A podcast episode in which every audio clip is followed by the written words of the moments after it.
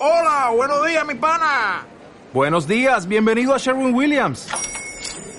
¡Ey! ¿Qué onda, compadre? ¿Qué onda? Ya tengo lista la pintura que ordenaste en el ProPlus app. Con más de 6.000 representantes en nuestras tiendas listos para atenderte en tu idioma y beneficios para contratistas que encontrarás en aliadopro.com. En Sherwin Williams somos el aliado del PRO.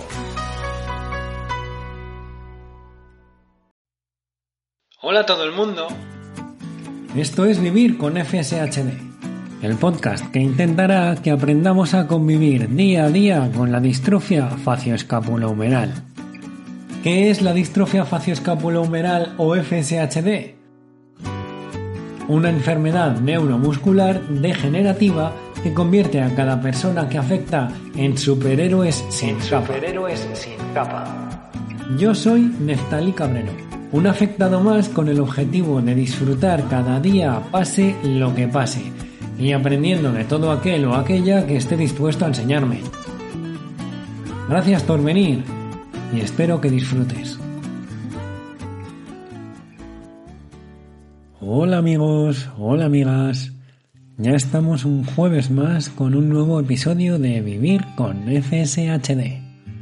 Hoy, en el momento en el que estoy grabando esto, desde los estudios centrales de mi cuarto, como dice el gran Juan Jesús Plenezuelos, no sé si le conocéis, es lunes 28 de septiembre y son las 18.28 en Valladolid, 17.28 en las afortunadas Islas Canarias. Siempre he querido decir esto.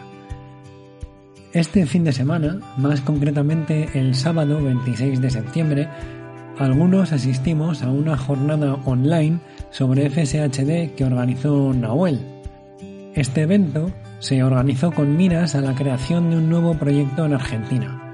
Nahuel está tratando de congregar a personas afectadas por distrofia facioscapulohumeral para crear la asociación FSHD Argentina. Si no conoces a Nahuel, puedes buscar el episodio 10 de este podcast y puedes escucharlo después de este. Él te va a contar mejor que yo este proyecto que tiene entre manos. Me encantó el evento, Nahuel. Te lo dije particularmente, pero quería dejarlo claro por aquí también, para que lo sepa todo el mundo. Pudimos escuchar a profesionales de alto nivel y que están en contacto en primera línea con personas con FSHD. Vamos, que las tratan a diario, que investigan sobre ello. De verdad, pasamos una tarde muy educativa y de mucho valor para todo el círculo FSHD. Si no pudiste asistir a esta jornada, te invito a ver el vídeo cuando tengas un rato. Lo puedes encontrar en el perfil de Facebook de FSHD Argentina, que ya de paso pues le puedes dar a me gusta. Y yo también lo compartí en mi Twitter, arroba vivir que ya de paso también pues le puedes dar a, a seguir. De todas formas, dejaré el enlace directo en las notas del programa para que tengas acceso rápido al evento. Yo siempre facilitándote las cosas todo lo que pueda. Gracias Nahuel por acercarnos a estos profesionales. Gracias a Alberto Rosa, a J. Andoni, a María Cecilia Hermías, a Scott Harper por dedicarnos este tiempo de sus ajetreadas vidas y darnos tanto valor a los pacientes y resto de profesionales o personas implicadas con la enfermedad. Ahora es labor nuestra interiorizar todo lo que nos han contado y seguir con nuestra formación personal que tan necesaria me parece. Espero, Nahuel, que el proyecto de la asociación en Argentina sea un éxito como ha sido esta jornada. Vamos con nuestra charla de hoy. Hoy vamos a escuchar la historia de Miriam. Como me gusta hacer con todo el que viene por aquí a charlar un rato conmigo, pues me gusta que antes de hablar sobre algo puntual, algo sobre lo que a mí me ha llamado la atención y quiero profundizar, pues nos cuenten un poco su historia de vida porque creo que de todas las historias se aprende algo. Con Miriam quería hablar sobre el boletín que la asociación FSHD Spain lanza cada tres meses. Ella forma parte del grupo de la asociación que se encarga de escribirlo y organizarlo para que a los socios nos llegue información de primera a nuestro correo. Pero claro, también quería que me contara su historia con la enfermedad, y lo primero que me dijo fue, no sé qué te voy a contar, si va a dar para poco tiempo o algo así, me dijo, como restando la importancia ¿no? a, la historia de su vida. Pues al final resulta que hemos hablado mucho más tiempo de su historia que del boletín. Y no porque el boletín no sea importante. Como te digo, es una acción de la que disfrutamos los socios con un valor increíble. Sino porque al final de la vida de cada uno de nosotros podemos extraer muchísimas enseñanzas o moralejas que nosotros tenemos interiorizadas, pero que al que lo escucha le puede ser de mucho valor. Así que escucha con atención a Miriam. Te va a gustar. Bueno, pues me llamo Miriam, tengo 28 años, vivo en Toledo, pero sí que es verdad que nací en un, nací en un pueblo de, Zaragoza. Y la verdad que en estos 28 años, pues eh, me ha cundido bastante tiempo porque, sobre todo porque he ido viviendo en varios sitios y de todos los sitios, pues he ido sacando también, pues no sé, una enseñanza o, de, todos los lados he ido sacando algo, ¿no? Entonces, eh, para empezar un poco por el principio, para contar la historia, sin duda pues tengo que volver a, Zaragoza, al pueblo donde nací, el pueblo de donde es mi madre. Entonces, eh, yo he tenido, vamos, tenía una infancia, he tenido una infancia súper buena, siempre la recuerdo con muchísima nostalgia, sobre todo para mí, mm, pues, eh, la, infancia para mí es, eh, como decía Delibes, mi patria es la infancia, ¿no? Es ese sitio donde volver, donde mm, volver a, pasarlo bien incluso en la cabeza y sobre todo echar de menos cosas que hoy pues no puedo hacer. Entonces, em, los primeros síntomas realmente, o cuando yo empiezo un poquito a descubrir esto, es eh, a los 15, 16 años. a los 15, 16 años Em, me voy a un internado a Francia, pero es cierto que voy voluntariamente, que cuando dices internado suena como, como ha, sido una persona mala o conflictiva. Y a esta chica la llevamos al internado, ¿no? A reconducirse, ¿no? Total, no, no, para nada. Fui yo voluntariamente porque quería aprender francés, me gustaba mucho. Y entonces, pues es cierto que el sistema educativo francés eh, fomenta mucho eh, lo que es el deporte.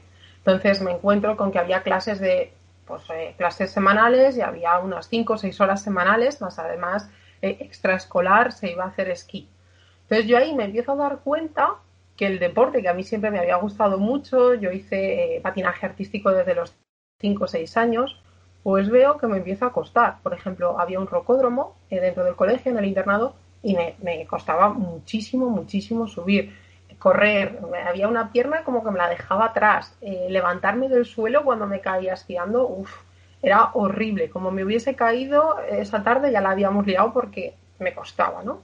Entonces, como estaba allí, pues tampoco le di mayor importancia, iban pasando los días, tal, y sin más, ni, ni avisé en casa ni nada.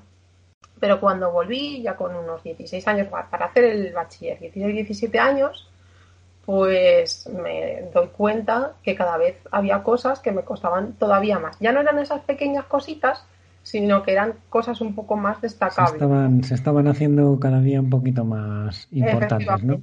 Se, había incrementado un poco la, limitación de algún modo.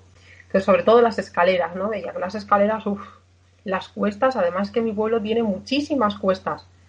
y, bueno, entonces empecé un poco con, con eso. Em, a mí me llevaban a la médico de cabecera y les decía a mis padres que lo que sucedía es que era una vaga, porque había dejado de hacer deporte. Entonces, eh, por lo típico, en la adolescencia, antes de irme a Francia, en la adolescencia, mm, pues eh, ya, que ya no te gusta, porque ya hacía otras cosas, pues dejé patinaje. Y entonces... la mala vida, ¿no? Sí, sí, sí.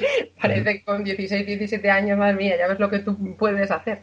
Pues eso, que me había vuelto una vaga. Y entonces encima la consecuencia es que me llevaba una regañina de mis padres y, entonces yo sabía que algo no iba bien. Yo les decía a mis padres que mi problema era que estaba en la cabeza, porque yo no podía darle la orden a mi cuerpo para levantarme o es como que se me había olvidado.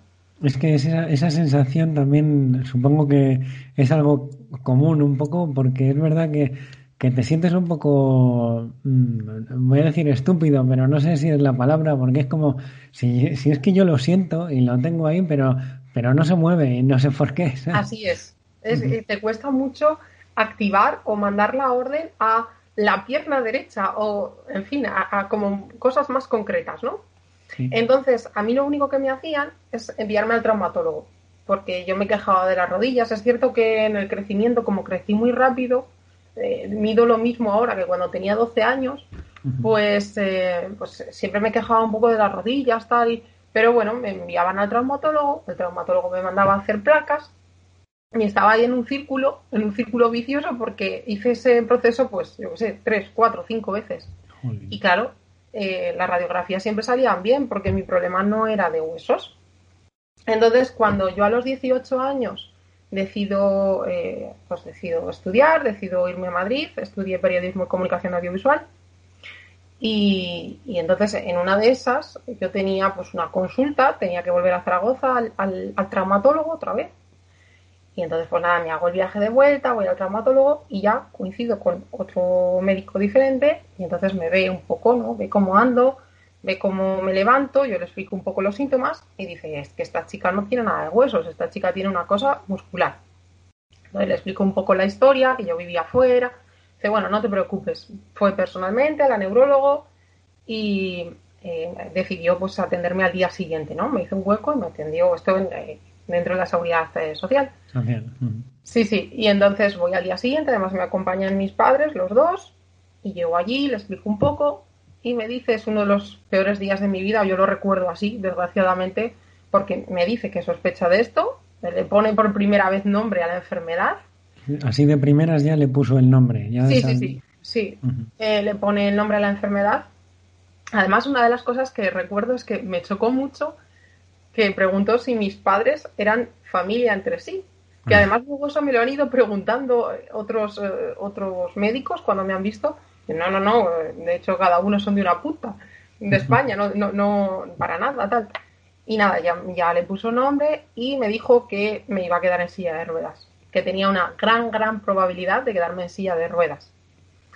Entonces, claro, yo tengo la imagen de ver a mis padres llorando, los dos, y claro, automáticamente pues es lo que haces, ¿no? Decir, qué desgracia tengo yo o qué he hecho en esta vida con 18 años para que ahora que empezaba mi vida, que era independiente, que la universidad, en fin, todas estas cosas, que, tienes toda una vida por delante, pues te dicen eso y te frena la vida.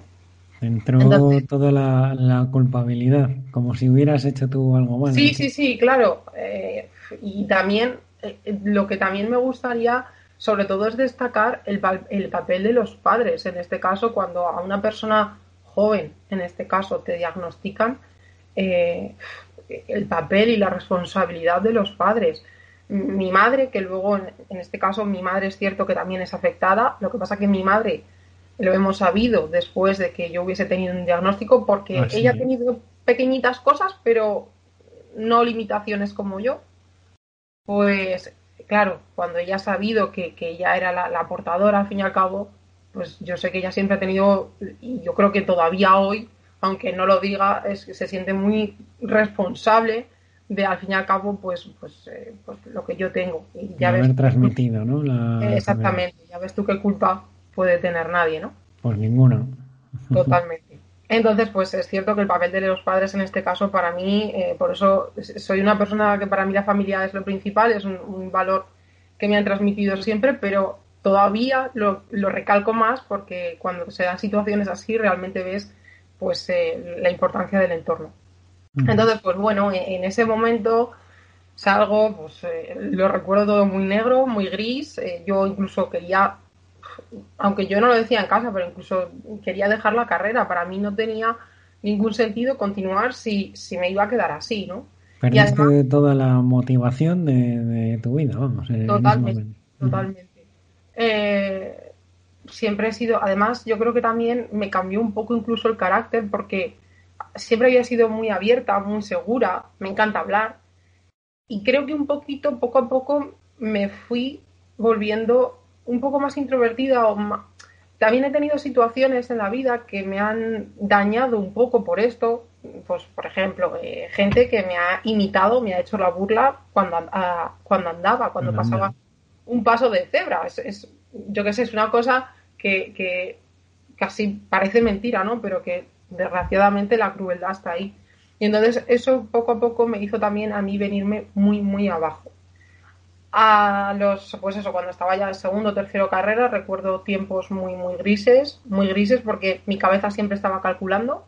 de, bueno, si voy por la tarde a la universidad, eh, vale, por la mañana tengo que estar todo el día en casa, no puedo ir a la biblioteca porque si no voy a estar muerta, voy a estar cansadísima. Entonces todo era hacer cálculos, ¿no? Aquí hay escaleras, aquí no sé qué. Mentalmente creo que tú mismo te agotas más de lo que luego es. De lo que luego es, ¿no? Que al final la limitación te la ponías tú misma más de las que más de las que te venían ya de sí. Y de hecho creo que desgraciadamente eso a día de hoy menos, afortunadamente, pero me sigue pasando, ¿no? Porque el, cuando te sacan de una zona, de tu zona de confort, al fin y al cabo, em, pues claro, es, eh, voy sola, mm, a ver qué va a pasar, voy a poder subir yo ese escalón, en fin. Entonces, hoy lo veo con otra perspectiva, que igual lo veía antes, pero todavía aún me queda de vez en cuando ese, ese problemilla ahí mm. que, estamos puliendo, pero que está ahí. pero poquito a poco, ¿no? Es ese, ese trabajo continuo mental que, tenemos que hacer. Sí, sí, total. Esto es día a día y día a día y día a día. Entonces, pues ya digo, sobre los 20 o 21 años recuerdo bastante gris, bastante negro todo. Em, entré en un, en un bucle muy, muy negativo incluso con la gente que tenía alrededor, ¿no? Creo que a, todos les hacía daño porque no me daba cuenta de, que no se puede estar todo el día ni lloriqueando, ni que sí, que todos tenemos días malos, pero es que no te aporta nada. Al fin y al cabo me he dado cuenta que esa negatividad lo único que hacía era destrozarme a mí, ¿no? nada más. Entonces, pues bueno, esa fue un poco la como lo negro, pero sí que es verdad que luego vino más positividad, es decir, más, más cerca de, la actualidad ha sido más positivo todo, sobre todo cuando en primer lugar me, descubrieron la rehabilitación. A mí cuando me diagnosticaron o todos los médicos que me han llevado, eh, vamos, tanto en Madrid, en Madrid he pasado por dos o tres hospitales, en, eh, en Toledo, que es donde ahora vivo, también ya me han llevado dos neurólogos, eh, pues sí que es verdad que a mí nadie me hablaba de la rehabilitación si yo en su día hubiese empezado a hacer rehabilitación. Y eso es una de las cosas que quiero aprovechar para decir. Si a mí en su día alguien me hubiese descubierto la rehabilitación, pues quizá, quizá habría cosas que hubiese podido seguir haciendo o quizá lo habría visto todo desde otro punto de vista, ¿no?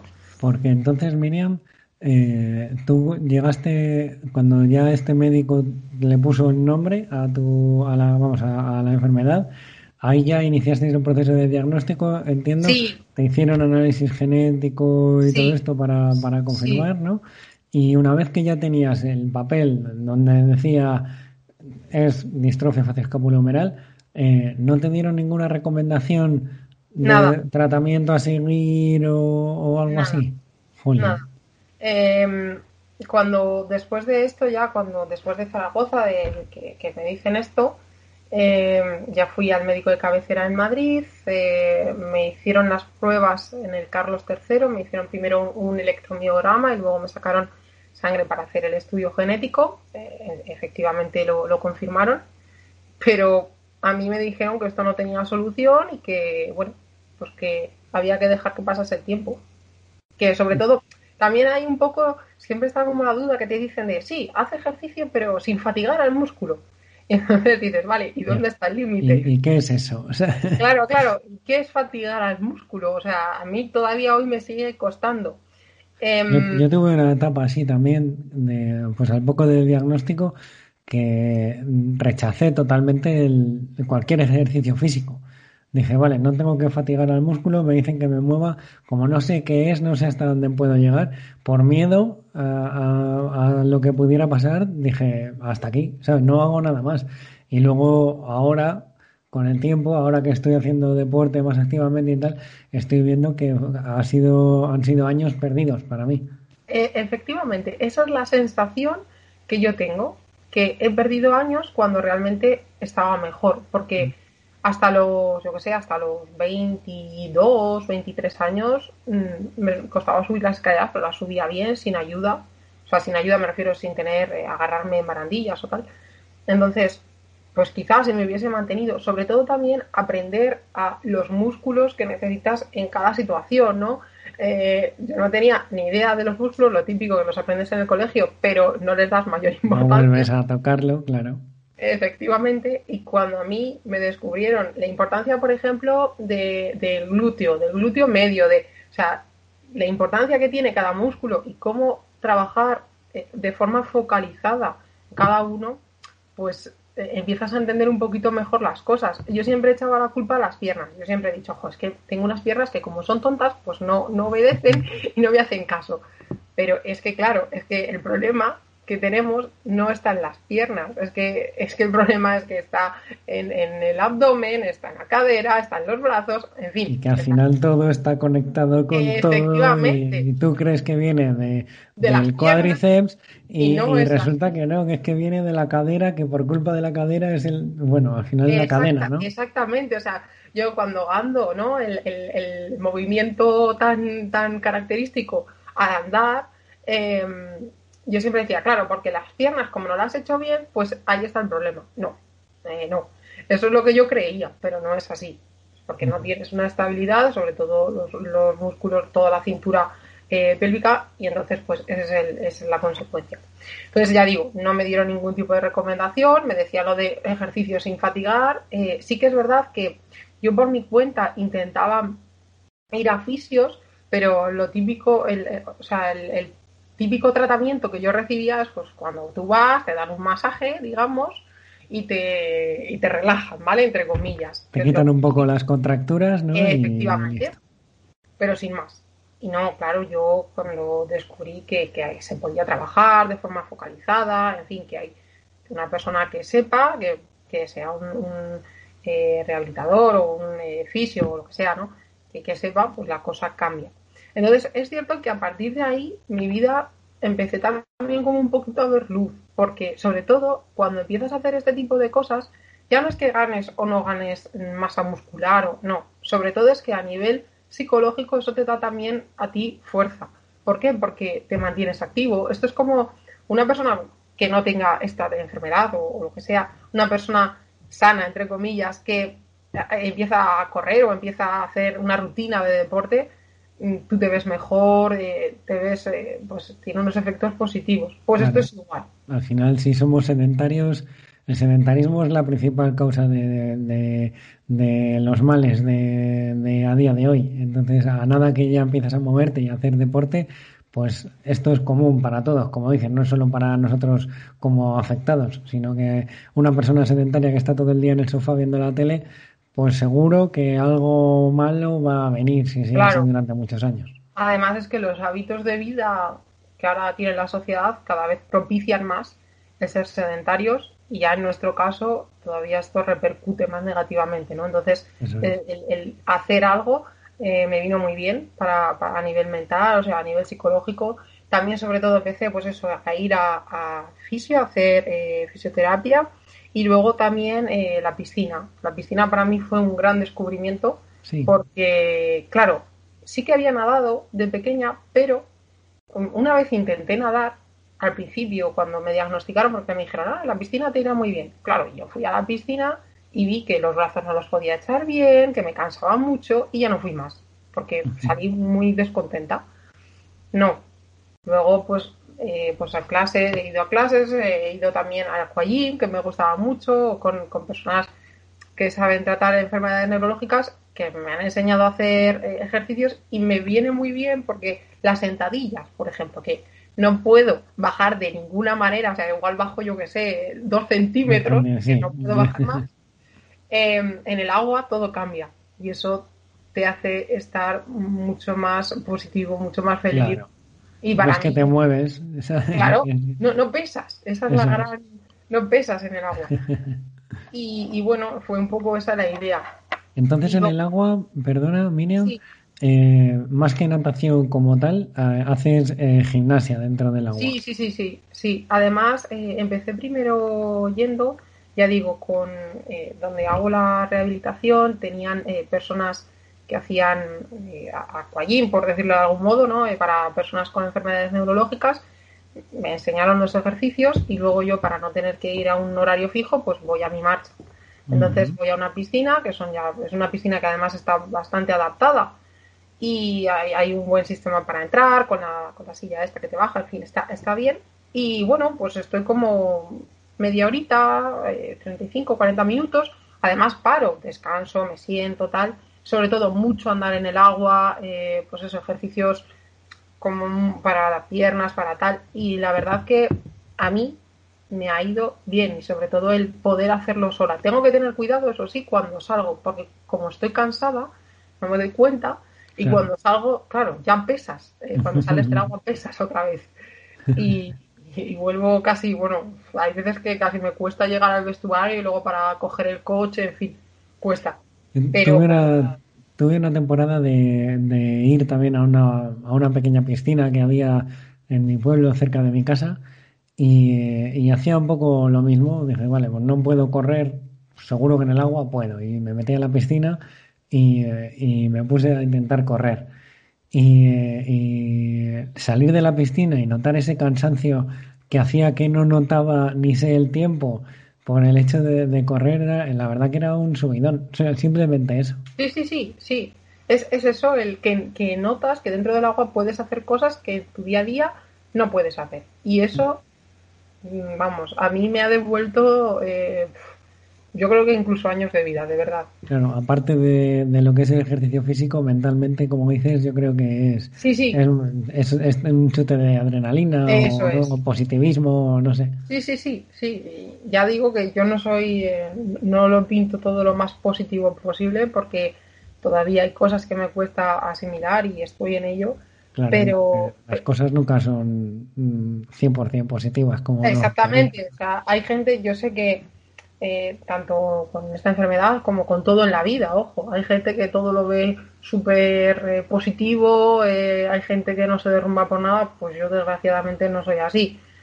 tengo días malos, tengo rachas malas y, y la cosa es así, pero sí que es verdad que tengo que admitir que aunque me cueste ir, ojo, que eso también lo digo, que parece aquí, no, me cuesta ir, tengo que sacar. De hecho, mm, me lo facilito todo lo máximo posible. Eh, sí que es cierto que hago bici, bici en casa, tengo una bici em, de estas de spinning, pues casi la tengo al lado de la cama, para que no tenga excusa de... es que tengo que ir hasta ahí. Eh. Exactamente, tengo que bajar hasta el garaje, no, eh, la tengo instalada casi al lado de la cama, para salir y montarme, porque si no, no lo hago, y eso es así.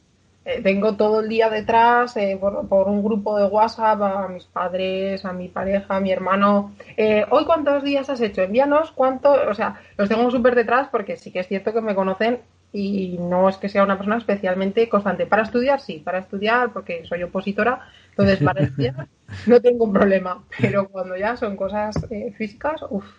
Cuesta más.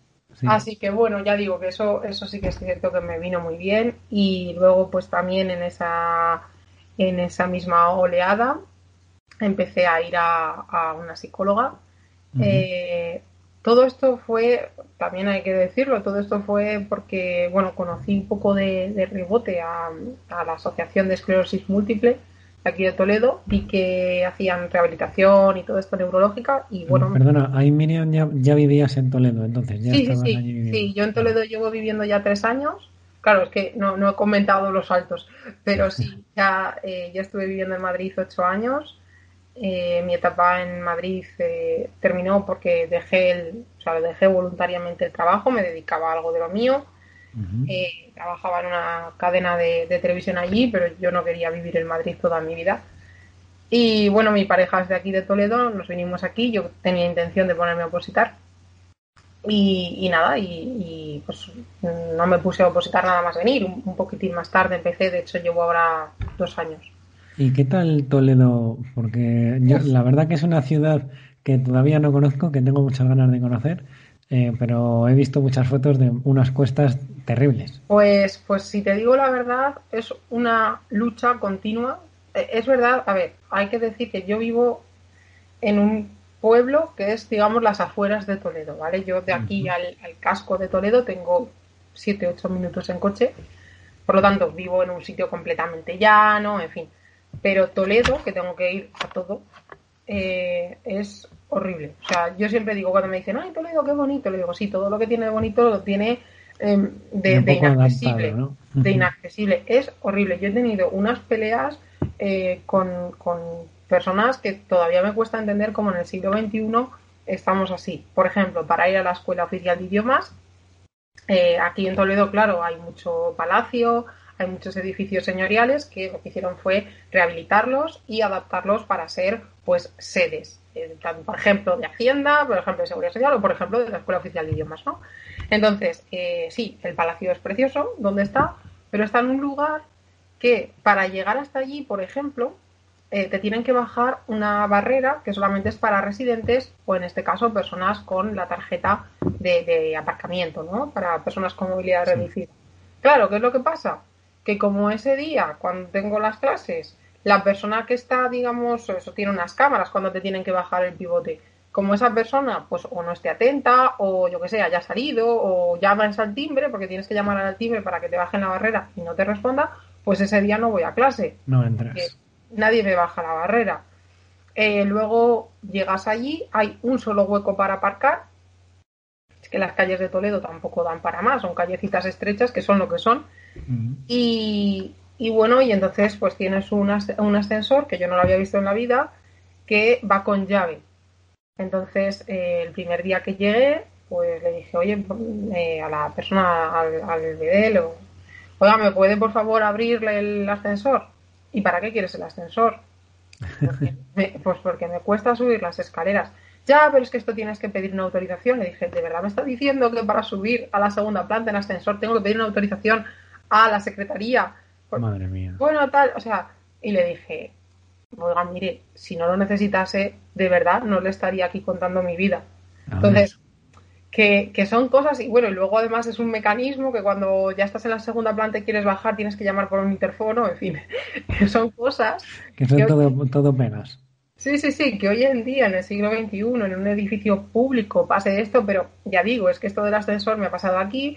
Eh, hice un, estuve en, en la escuela diplomática en Madrid haciendo un máster y, y lo mismo, un edificio público del Ministerio de Exteriores, en fin, pues sí, sí que había ascensor y lo podía coger libremente, pero es que estaba roto un día sí y otro también. Me quedé dentro encerrada en varias ocasiones, en fin, y te quejabas y igual daba. ¿Por qué? Porque pues eh, No es prioritario ni importante para Exactamente. No se dan cuenta que para ti, para mí, eran mis piernas, porque subir hasta una segunda planta me cuesta mucho, pero la persona que tiene que dedicar fondos para arreglar eso, pues no es prioritario, ¿no?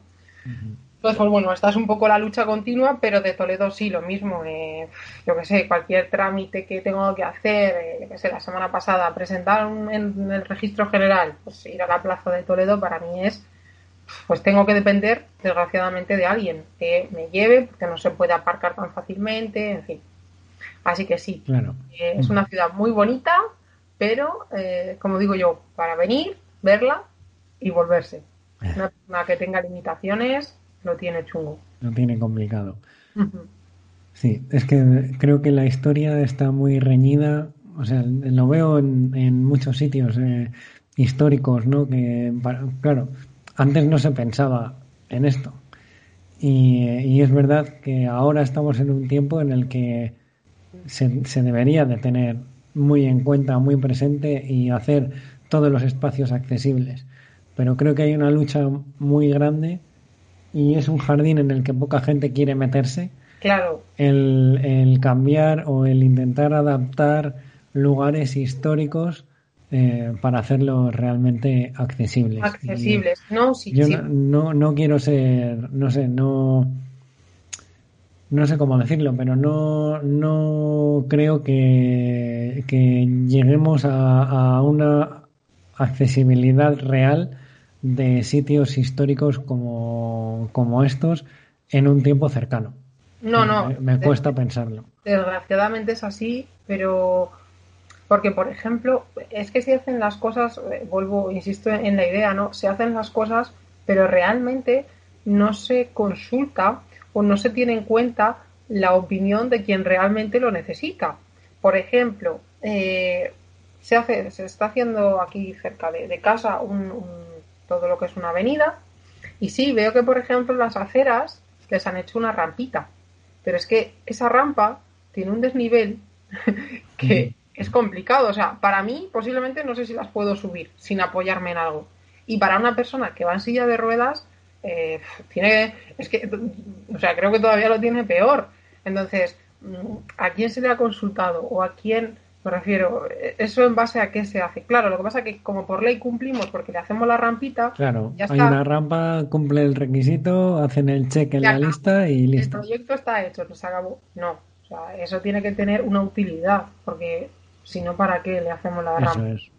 Eso es. Pues sí, lo veo difícil, lo veo complicado. Ojalá algún día la cosa cambie, pero, pero bueno, eh, también incluso, yo que sé, esto me viene a la mente em, hace no muchos tiempos, igual hace dos, tres años, que es cuando a mi madre le, le reconocieron el grado de discapacidad.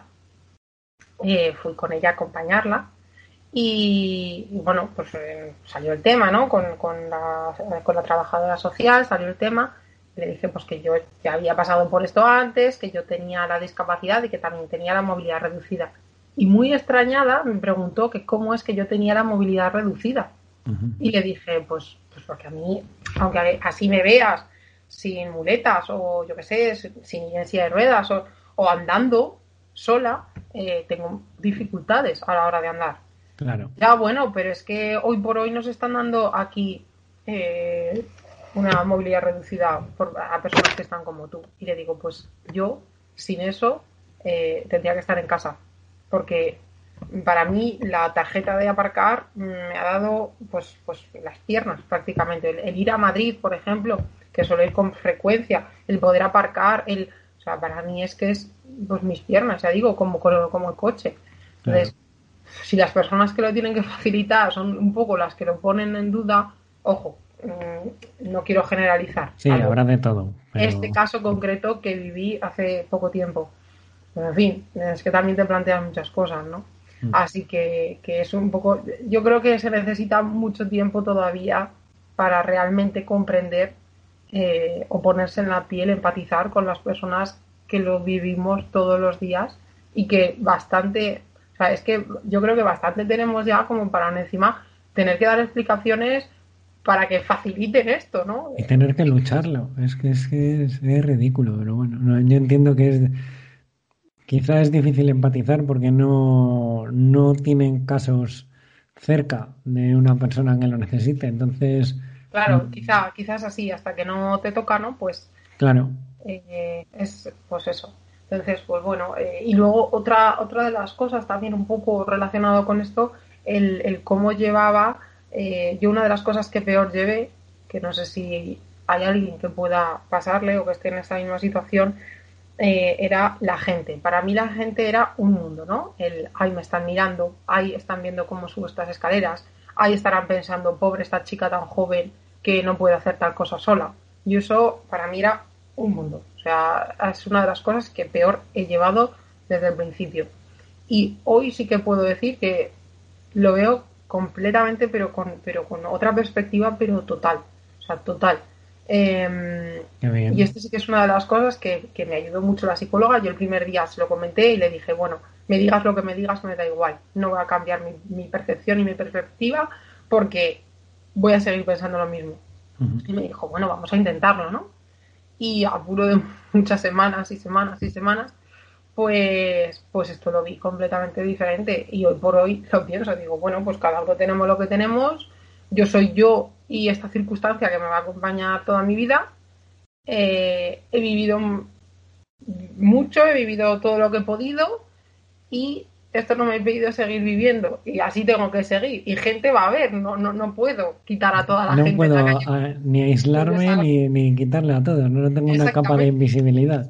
Entonces, eh, lo veo un poco, pues yo qué sé, eh, pues hoy por hoy lo veo de otra forma. De hecho, es que me estoy, me estoy acordando que lo hablaba también incluso con la psicóloga, lo, he hablado también mucho en casa, de, es que incluso hay veces que voy andando por la calle y me voy riendo porque me viene un poco la escena, no sé si conoces la serie de, vikingos, pero en, vikingos hay un, hay un personaje que es Ivar, que es eh, uno de los hermanos que, eh, pues, desgraciadamente nace pues con, pues con unas limitaciones muy gordas y eso le impide ser un vikingo como es el resto de, de sus hermanos, ¿no? Y, y él lo ve, hay, hay, algunos capítulos, hay algunas frases que él dice que esto es algo que le han mandado los dioses y que le hace ser especial. Pues hay muchas veces que yo salgo a la calle y pienso eso, ¿no? Digo, bueno, pues cada uno tiene lo que tiene y yo soy especial y tengo esto y punto, ¿no? Y me hace ser diferente. Yo tengo esto y tú tendrás otra cosa y ya está. Efectivamente, lo que pasa es que esto quizás se ve más, eh, pero bueno, pues es lo, que, es lo que tiene. Entonces, pues en, en mi casa siempre me dicen muchas veces, especialmente mi madre me dice, bueno, tómatelo como que lo que Dios te ha quitado por un lado te lo ha dado de cabeza. Afortunadamente, pues, eh, pues eres muy resolutiva, tienes muy buena casa, pues tómatela así, ¿no? Pues ya está, no hay, no hay, siempre hay un consuelo y, y ya está. Yo creo que nos tenemos a veces que conformar también de algún modo con, con lo que hay y, y ya está. Sí, conformar bueno, y, y, aceptarlo. Eh... Sí, sí, sí, sí. Ojo, ahí ya digo, ¿eh? quiero sobre todo transmitir la idea de mmm, estoy en fases. Y yo, por ejemplo, un proceso largo, ¿no? Este es un proceso muy largo. Yo llevo 10 mmm, años diagnosticada, eh, que me ha cogido mi juventud, por decir de algún modo, y hoy por hoy puedo hablar y hablo sin llorar, porque antes esto era pues un río de, de, de lágrimas, pero eso no, no, indica que yo vaya por ahí. De hecho, lo que me pasa lo sabe mmm, personas muy, muy reducidas. Lo sabe pues eh, mi familia, mis amigos más cercanos y poco. Y de hecho, si alguna vez he ido a algún sitio y me preguntan, doy otra respuesta. No, no me pongo a explicar mi vida porque o, o, no estoy preparada o también considero que a la gente no le interesa. Entonces, que me refiero que esto hay fases, que esto es un proceso muy largo y que no todos tenemos por qué llegar al último, a la última fase. Es que cada uno, además cada uno estamos afectados en, en un, eh, de, de, de, un modo, eh, cada uno tenemos nuestras circunstancias en la vida y que sobre todo las comparaciones son odiosas. Entonces, que no hay que sentirse mejor por ver, eh, jo, es que yo no puedo mm, estar y admitir como otra persona, no, es que cada uno somos como somos y ya está. Es.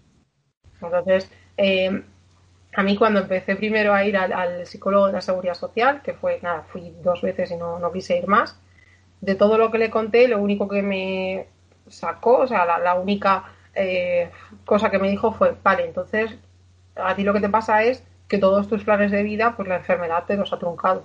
Y le dije, pues sí, pero eso ya lo sé yo también. No hace falta que nadie me lo diga, ¿no? Pero he reconducido mi vida. Hay veces que pienso, uy, ¿cómo habría sido mi vida si no hubiese tenido esto? Pero ¿para, para qué también me voy a martirizar, no? Eso lo que es. tengo es lo que tengo y, ojo, y mi vida, la que tengo hoy, con sus pros y sus contras, no la cambiaría por nada, porque quizá el estar así también me ha hecho estar donde estoy, con quien estoy y, y como estoy. Así que pues me quedo con, con eso. Y es la importancia de, de, de, vivir el momento, ¿no? Eso suena, como digo siempre, suena mucho a, a típica frase del libro de autoayuda, pero es que, no, no, es, que total. es verdad. No, que... es una, una gran verdad y sobre todo yo lo he visto con, con todo esto que nos ha pasado con la pandemia. Eh, yo pienso en, en todas las personas que un día están aquí y de repente llega esto que nadie se lo espera y dejan de estar. Y sobre todo eh, eh, la importancia de, ya no solo de la, de la vida o de la familia o tal, sino pues es que hay que vivir porque es que no, no sabes qué te va a pasar. Yo todo lo que puedo viajar dentro de mis circunstancias viajo, todos los países que he podido conocer y salir lo hago, España, o sea, todo lo que puedo eh, visitar de España lo hago porque, pues bueno, con eso me voy a quedar. Y esos son recuerdos, experiencias, y ya te decía que sí, de la infancia tengo muy buenas eh, referencias de los viajes que he hecho lo mismo. Entonces, pues, con eso me quedo, ¿no? Eso es. Es, es lo que hay que hacer. Al final, sí, sí. Eh, disfrutar del momento que estamos viviendo ahora, más pensando que tenemos un futuro un tanto incierto. Entonces, lo mejor es eh, eh, pensar un poco en ello para planificar tu vida, para que sea intentar hacértelo lo más fácil posible, prepararte eh, a nivel de, de, vivienda, a nivel y a nivel mental, que es lo más importante, prepararte para lo que sea y, vivir el momento y, ya está. Pues fíjate que yo, por ejemplo, e, es cierto, o sea, yo, yo pienso como muy a, corto plazo, ¿no? Eh, aunque siempre me ha gustado planificarlo todo y siempre he sido muy estructurada, muy metódica, no quiero pensar de verdad es que me cuesta pensar que dentro de 10 años voy a estar peor. ¿Por qué? Porque digo, sí, bueno, es una posibilidad, pero también existe la posibilidad de que, aunque tenga ciertos achaques, ¿no? Aunque haya habido cierto empeoramiento, no tengo por qué estar tampoco muy mal. Quizá cuando tenga pues más edad, ¿no? Pues, pues sí, pero dentro de 10 años, ¿por qué tengo que estar mal? ¿Y por qué no puedo seguir llevando la vida que llevo ahora? Es que volvemos a lo mismo. El pensar que me va a ir mal, pues es que. Entras en el bucle al final. sí, sí, sí, total. yo que soy muy de bucle, em, no, sacaría nada. Entonces, em, llegar a esto, insisto, me ha costado mucho, ¿eh? Pero, pero es que nadie lo sabe. Es que no sabemos cómo vamos a estar de aquí a 10 años. Pero es que mañana puede salir a la calle y te puede suceder algo. Entonces, es que ni nosotros nosotros sí que es cierto que tenemos probabilidades, pero es que ni nosotros ni nadie lo sabe. Así que, igualdad. y bueno, eh, también eh, un poco siguiendo ese orden cronológico ¿no? que te he ido contando, un poco hasta llegar a, la, actualidad. Eh, hace, yo conocí a la asociación también hace como, yo creo que llevaré ya como unos dos añitos, más o menos. Yo la conocí porque eh, se, lo dijo la, médico, la neurólogo que lleva a mi madre. Entonces recuerdo que le dio un, folleto de la asociación y, me lo dijo mi madre y me dijo, ah, pues échale un vistazo tal y, entonces pues yo contacté, creo que además eh, la primera persona que contacté fue con Dani, que fue quien me envió el email, eh, quien me metió en el grupo. Y cuando llegué al grupo, pues fue, no sé, es que no sé cómo describir la experiencia porque fue muy curioso.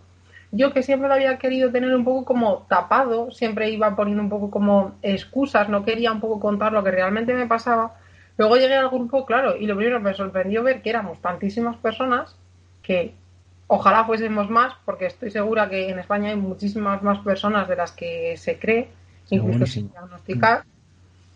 Y luego, claro, conforme iban pasando los días y en el grupo pues se va hablando y se va, vi que todo el mundo estaba igual que yo. Es que cosas que decía, subir una cuesta, pues es que a todo el mundo le costaba igual que a mí. Entonces, esa, el sentirte comprendido por primera vez, porque representado. exactamente, el saber que hay más personas que están como tú y que día a día están viviendo lo mismo que tú, pues a mí me consolaba. Es decir, bueno, mmm, hay gente que me entiende. No estoy aquí sola y teniendo que tapar las cosas. Esto es una realidad y esto existe. Y es así, ¿no?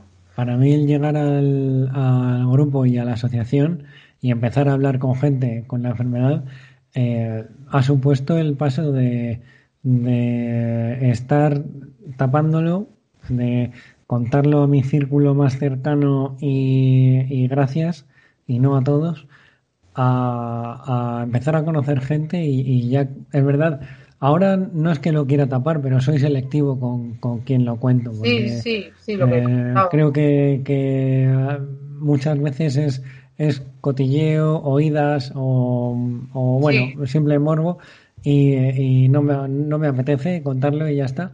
Pero, pero al final he abierto ese círculo mucho más y me ha ayudado a, sobre todo a crear conversación con mi familia, que no mi familia de mis padres eh, y mi hermana, que, que, siempre lo he hablado más con ellos, eh, sino con mis abuelas, con mis tíos, con mis primos.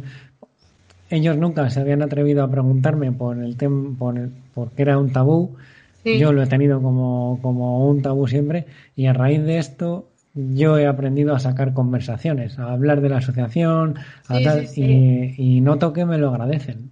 Además, sí, sí, es, es cierto. Además, es que el grupo es como muy familiar porque en muchas ocasiones hay eh, personas de la misma familia afectadas, como nos pasa a muchos. Mi madre, por ejemplo, no está en el grupo, pero me pregunta, yo con mi madre hablo diariamente pues dos veces y hay muchos días de una hora, ¿no? Al día, en cada llamada. Y no sé qué nos contamos, pero siempre hay algo que contar, ¿no? Siempre hay algo. y, y me dice, oye, ¿qué? ¿Por el grupo de la enfermedad se dice algo? O sea, siempre como que, eh, como que ella me va preguntando, eh, no sé, es, ah, pues sí, pues mira, hoy una chica ha comentado esto, pues, ¿y a ti te pasa? Ah, pues no, pues a mí eso no me pasa, ¿no? Además que mi madre y yo como que nos complementamos porque lo que no le pasa a ella me pasa a mí y al revés. Entonces, pues, em, con el grupo es un poco como el comodín y, y, lo que vamos, lo que vamos hablando. Y, y de hecho me, me, gustó mucho ir a, al encuentro que hubo en León, que fue en 2019. Claro, este año no se pudo hacer, pues el de 2019 porque la verdad que fue como una sensación, también es cierto, como un poco agridulce, y esto sí que lo he hablado con gente de la asociación, porque eh, no, fue un, un, contacto realmente con, con personas y, y, también un poco con la realidad. Entonces, mmm, el primer día sí que lo pasé mal, es así, de hecho la gente me vio llorar porque lo, lo, lo pasé mal, ¿no? Eh, ¿Qué te hizo pasarlo mal? ¿no? Me, me, pasó, voy a explicar eso. O sea, vale. lo, lo, pasé mal porque era como que a mí todavía me costaba entender que estaba yo ahí y que yo era una afectada. Que tú eras parte de, de todo lo que estaba de viendo. eso que estaba pasando allí. Por eso lo pasé mal, ¿no? Uh -huh. Entonces, pues, eh, jo, el primer día fue complicado. La verdad, fue el viernes por la tarde y para mí fue un día complicado. De hecho, volví con mis padres a, al hotel donde estábamos y lo estuve hablando con ellos y se lo explicaba, ¿no? Y decían que era normal, les decía, es que cada uno tiene... Además es cierto que yo soy una persona muy, muy de emociones, muy... Y ese día, uff. Pero luego ya, el sábado, el sábado me levanté ya con otra perspectiva y dije, a ver, he venido a conocer a la gente, a conocer sus experiencias, a sacar la parte positiva y que me puede aportar a mí de todo esto. Y la verdad que mmm, me fui con una sensación súper buena. A pesar de que al principio fue un, choque, ¿no? Me fui con una sensación súper buena porque vi realmente el trabajo que había detrás de la asociación, la gente cómo estaba implicada, de, de todo lo que se había hecho en tan poquito tiempo y se sigue haciendo, ¿no? A día de hoy, pero todo lo que se habían conseguido y con muy pocas personas, todo lo que habían conseguido que desde, de verdad, siempre cuando hay una oportunidad, siempre se lo intento decir a las personas que, que, lo, que lo llevaron hacia adelante, pero es que nunca está mal recordarles el trabajo y, y vamos, todos los que poquito a poco pues ponemos el grano de arena. Uh -huh. Entonces, es eso que, que, luego vi, pues yo que sé, yo no conocía a Antonio Vaquero y vi pues eh, todo lo que ese hombre sabe y todo lo que ha trabajado me, me pareció importantísimo. Alessandra Belayev, en fin, eh, no sé, muy, muy buenas aportaciones. Y entonces pues vi que la asociación no solamente era el grupo de WhatsApp, sino que hay que contribuir cada uno con lo que pueda, cada uno un poquito, porque es, es un proyecto al fin y al cabo que tiene que, que, vivir y que tiene que desarrollarse. Y eso necesita apoyo, ya no solamente en el plano económico, que también, sino necesita ayuda a cada uno con lo que podamos aportar. Mm, bueno, ya lo sabes tú, pero eh, con el boletín, pues es cierto que cada tres meses a los socios se les envía un boletín. Pues eso lleva un trabajo detrás. Claro, alguien Tengo que, que lo tiene que escribir, alguien que lo tiene que pensar. De maquetar, en fin, eso lleva un, un trabajo. Es verdad que yo soy la primera que por cuestiones de horario y tal, pues que no pasa nada. Si no se puede hacer, mm, no se puede, no se tiene tiempo, no se puede hacer, no pasa nada. Eh, de hecho, me, recuerdo que Antonio Vaquero me decía en el, eh, en el Congreso de León, sobre todo no hay que quemarse, no hay que quemar a las personas, porque si se queman es cuando dejan de aportar. Eso no. es importantísimo. Es total. Entonces, cada uno que haga lo que pueda dentro de lo que pueda y sus circunstancias, ¿no? De vida. Pero yo qué sé, cada uno pues un, un poquito, eh, además siempre hay muy buena respuesta, todo el mundo siempre es súper colaborativo, en fin, y, y, lo que se cuenta en el boletín, pues es que ya no es a nivel sanitario, no, es que realmente hay un trabajo detrás, hay un, una implicación y eso merece un, un reconocimiento. Entonces, pues pues eso, hay que poner, hay que darle el valor que realmente tiene, tanto al boletín como a todas las iniciativas como que todas se- las acciones que, que hace la hay, asociación. eso que es. se llevan a cabo por parte de la asociación y que, ya digo, para el poquito tiempo que tiene, bueno, es increíble que, que esto se consiga. Ojalá se consiguiese más, pero hay que destacar que es muy complicado en muchas ocasiones, parece que no, pero es muy complicado llegar, es que ya no hablamos de llegar a la gente, sino llegar a incluso los medios de comunicación. Y simplemente yo alucino con que sea tan complicado llegar a, a los propios afectados. O sea, es lo que es lo que más me llama la, la atención a Sí. mí de todo. Sí, sí, sí, pero, pero también porque hay muchas trabas, digamos, eh, porque, por ejemplo, en el sitio este que voy a hacer rehabilitación, pues sé que hay dos personas afectadas aquí en, en donde voy, pero no coincido con ellos en el horario. Y le dije a la persona, eh, pues a la trabajadora social, pues eh, cómo podría yo tener contacto con estas personas o darme un contacto y yo, no, no, es que por la ley de protección de datos o Claro. déjales mi teléfono. y- Ya, pero, o sea, que parece que hay más trabas realmente de lo que, de lo que, de lo fácil que para mí es, ¿no? Que es contactar con dos personas. ¿no? Entonces, pues bueno, pues eh, en fin, es, eh, ya te digo, es complicado llevar a- llegar a la gente en general, es complicado llegar incluso a los propios afectados, es difícil llegar a los medios para dar repercusión, porque si no hay a veces dinero por medio, pues no hay No hay, cabida. no hay dinero, no hay suficiente gente, no hay no hay medios porque no, no- no- los miembros de la asociación podemos estar muy implicados, pero al final requiere de un trabajo Claro, si, hay si quieres hacerlo bien, bien, eh, requiere una dedicación muy grande que, que muchas veces pues no tenemos.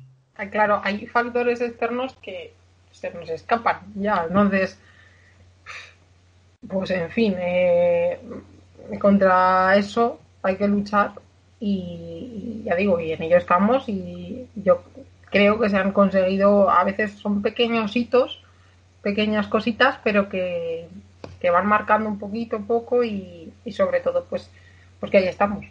Y Ahí de estamos. cosita pequeña, cosita pequeña, pues se van Sí, haciendo sí, total, total. cosas Total, grandes. Y tras este congreso, eh, al final, bueno, el viernes fue eh, un derrumbe porque viste un poco, te viste ahí metida sin encajar, el sábado ya lo, enca- lo encajaste todo bien. Eh, tras, tras este congreso que ya como que mm, lo aceptaste mejor, te viste dentro de este grupo, eh, ¿diste algún paso hacia la asociación o, cómo fue? Em, la verdad que, bueno, yo ya, ya estaba, ya formaba parte de la asociación, pero no, después de aquí un poco siguió igual. Es verdad que en la asamblea el domingo, sí que, que el domingo se hizo la asamblea de socios, sí que se puso en común ciertas iniciativas que es cierto que eh, se han ido desarrollando poco a poco sobre todo en el ámbito de la, de la comunicación, que era un poco lo que yo podía aportar o yo podía participar. Y, y bueno, hubo, hubo cosas que sí que salieron adelante, hubo cosas que sí que se pusieron en marcha. Entonces, pues yo creo que esa era una de las líneas fundamentales por las que había que, que trabajar, ¿no? El- el- la difusión, lo que venimos hablando. Entonces, esa fue un poco como la aportación, de algún modo, lo poquito que yo pude hacer en, en esa, en esa asamblea y, y que bueno, y que desde entonces es verdad que desde ese momento es cuando me empecé un poquito a implicar en cuestiones de este tipo en la asociación. ¿Y en qué tipo de cuestiones? ¿O cómo colaboras con Sí, lo primero, a ver, ya digo que mm, todo esto un poco teniendo en cuenta que siempre de- dentro de mis tiempos y mis horarios. Claro, pero claro, sobre sí. todo, sí, sí, pero eh, sobre todo, pues en- estoy en el grupo del boletín desde hace cada tres meses. Eh, yo he redactado, pues de vez en cuando artículos y, en- y ahora, pues bueno, colaboré con lo del libro también. Eh, escribí un poco de algún modo lo que vengo contando en, en esta conversación que venimos teniendo de forma resumida. Formas parte de- del libro, entonces, tu historia forma parte un poco Sí, de... sí, sí, sí, escribí, escribí un poquito mi, mi historia. Bueno, para los que no lo sepan, ya profundizaremos un poco más en el tema del libro, pero es un, un libro que va a lanzar la, la asociación con testimonios de, de, diferentes afectados y tal, y que, bueno, en, en programas, en próximos programas iremos informando un poco cómo, de qué va a ir el proyecto, cómo obtenerlo y demás. Eso es. Y, luego también es cierto que he ido haciendo durante ciertas temporadas contacto con medios. Entonces, eh, sí que conseguimos que se publicase en un diario de la comunidad valenciana la historia de una eh, socia, también eh, pues una acción que se llevó a cabo en Cáceres, el concierto, eh, también se recogió en un diario también regional de Extremadura, en fin, pues han sido pues a, a puro contactar y, y pues, eh, pues, eso, enviar emails, hablar con los medios, pues eso, sí que se ha podido conseguir esto. Eh, ahí estamos, eso es una de las cosas también que tenemos pendientes, uh -huh. ese contacto, no solamente con medios de comunicación, sino también con personas que tengan una relevancia en las redes sociales, de algún modo esos líderes de opinión que puedan llegar a... Que puedan darnos un, una a, expansión de este mensaje, ¿no? Eh, efectivamente, eso es. Entonces, esa es un poco mi acción eh, desde que estoy aquí. Y respecto al boletín, que lo hemos mencionado un poco de, de pasada, cuéntame un poco de qué, de qué se habla en este boletín o quién hace estos artículos, sí. eh, cada cuánto sale. El, el, boletín es trimestral, entonces eh, suele haber siempre una introducción, una introducción al boletín y también un poco unas pinceladas de la asociación, que eso lo suele hacer el presidente. Luego tenemos también siempre un artículo que escribe Antonio Vaquero con las novedades o cuestiones más eh, médicas o científicas. Por ejemplo, en el último me pareció muy interesante porque hacía un recorrido por, fue, el último fue el de junio, hacía un recorrido por todas las eh, farmacéuticas o las empresas que están ahora eh, llevando a cabo acciones para encontrar un tratamiento para, para la enfermedad. Eh, había bastantes y explicaba pues un poquito en, en, qué fase o cómo estaba, ¿no? Entonces, pues que muchas veces siempre nos preguntamos, bueno, pero ¿qué se está haciendo?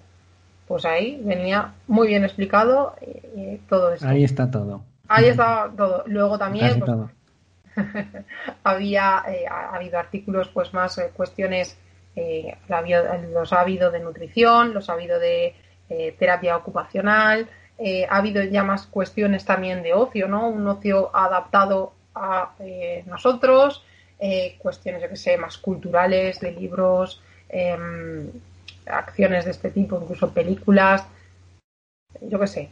Entonces, em, es un poco transversal, hay diferentes temáticas y, y ya digo que a mí me parece que es una muy buena iniciativa para cada tres meses estar al día de qué es lo que se está haciendo.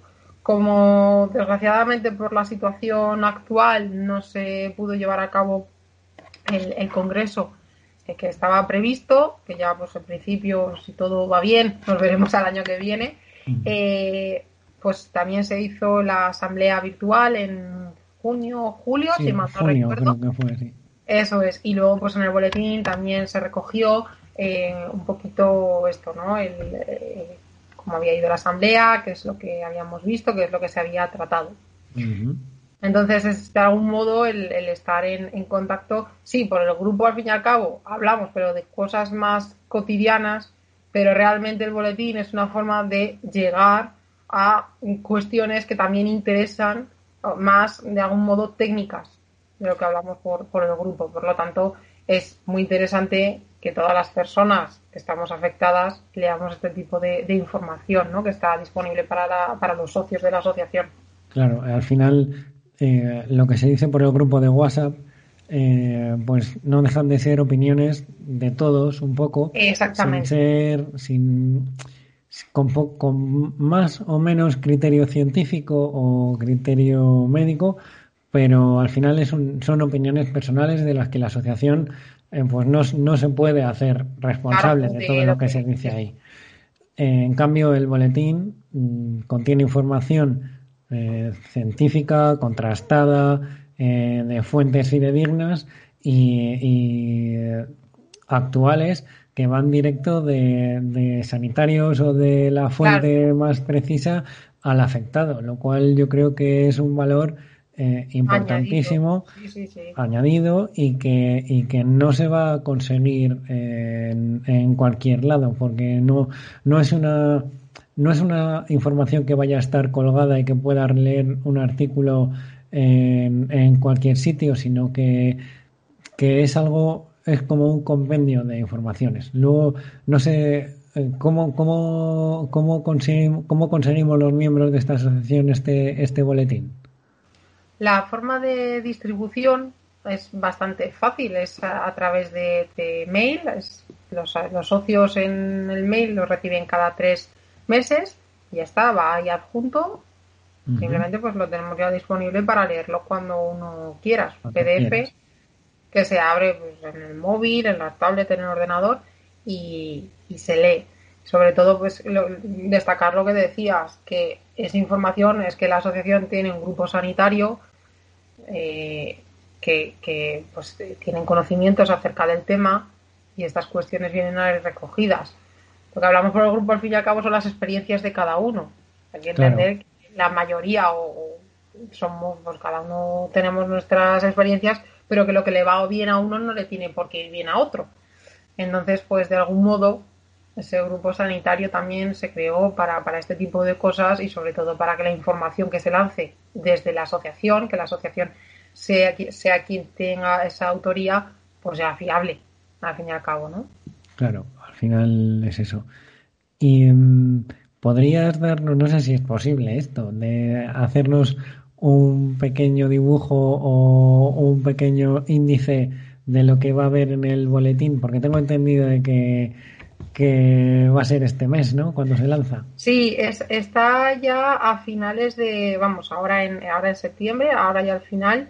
Eh, es cierto que se han estado hablando varias cosas, y no recuerdo mal, eh, algo estaba pendiente sobre cómo estaba el ensayo de Fulcrum, si no recuerdo mal. Ah, eh, también se propuso algo sobre sillas de ruedas, que es algo que, mm, que afecta, que es algo que siempre se muestra mucho interés también por el, por el grupo.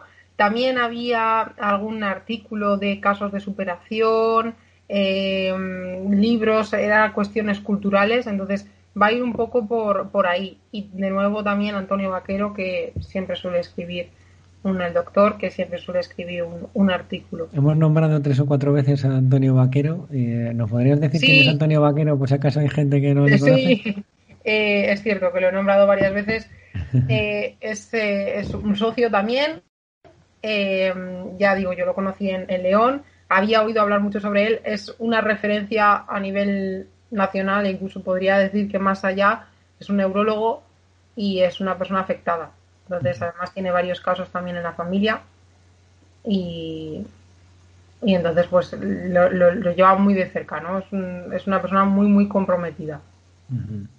Tengo que decir que desde aquí tiro la caña a Antonio a ver si a ver si algún día le puedo charlar con él para, para el podcast, que seguro que hay mucha gente con muchas ganas de, escucharlo. Sé que tiene una agenda un poco apretada, pero bueno, seguro que algún día eh, conseguimos hablar. Y tengo entendido también que eh, Raquel Pino, que es la psicóloga de, del grupo sanitario, eh, va a hacer un artículo también. Puede ser, sí. en el boletín. Ya digo que no recuerdo especialmente mm, todos, pero sí, puede, puede ser que también se incluyese algo. Pues muy bien, la verdad que, que como decimos esa información de, de, primera, de, de, sanitarios directo a, bueno, sanitarios o profesionales de, de cual, cual fuera su, su oficio, directos a, al afectado y que aportan un valor eh, grandísimo a, todo miembro de, de, la asociación. Que eso es algo que si no eres parte, recalcarlo también, por si acaso no ha quedado claro, pero si no eres miembro de la asociación, pues no, no vas a poder eh, tener esta, esta información de primera mano que muchas veces las personas afectadas demandamos.